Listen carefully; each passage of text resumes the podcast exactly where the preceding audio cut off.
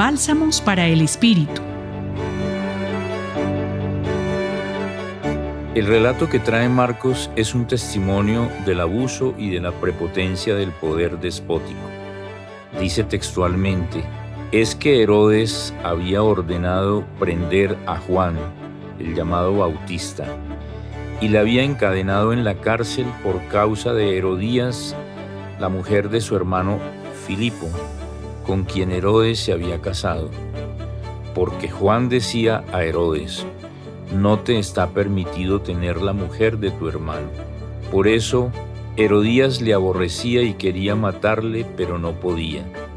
Se encuentran así la conciencia insobornable del profeta y la veleidad pretenciosa de esta mujer, como sucede siempre en el mundo cuando las gentes que no venden su conciencia confrontan poderes e intereses que no van ni con la voluntad de Dios ni con la dignidad humana. Hablando de esto, recordamos que en días pasados se cumplió el aniversario 33 del asesinato de seis sacerdotes jesuitas y de dos mujeres en el campus de la Universidad Centroamericana de San Salvador. Ellos se distinguieron por defender la dignidad de los más pobres en un medio social altamente excluyente. Lo hicieron a través de su trabajo académico y del acompañamiento pastoral a comunidades vulnerables. Denunciaron con vehemencia las injusticias cometidas por los poderosos de ese pequeño país. Por eso los asesinaron. Irónicamente, fue la fuerza militar la que cometió el crimen, la encargada constitucionalmente de proteger los bienes y la vida de los ciudadanos. Fueron vidas genuinamente proféticas, como la de Juan el Bautista.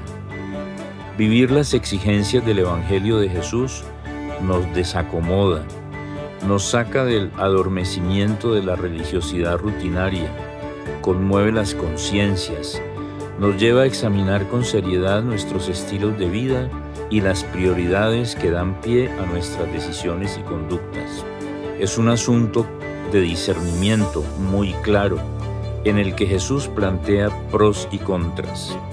De una parte, la verdad del ser humano, su dignidad, que es la verdad de Dios, y de otra, los intereses del poder con las manipulaciones que hacen que unos se conviertan en dominadores de la mayoría.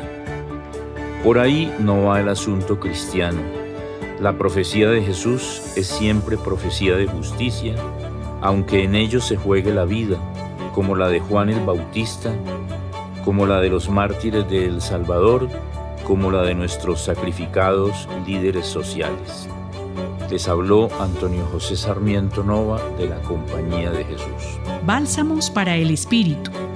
Escúchalos cada día en la página web del Centro Pastoral y en javerianestereo.com. Thank you.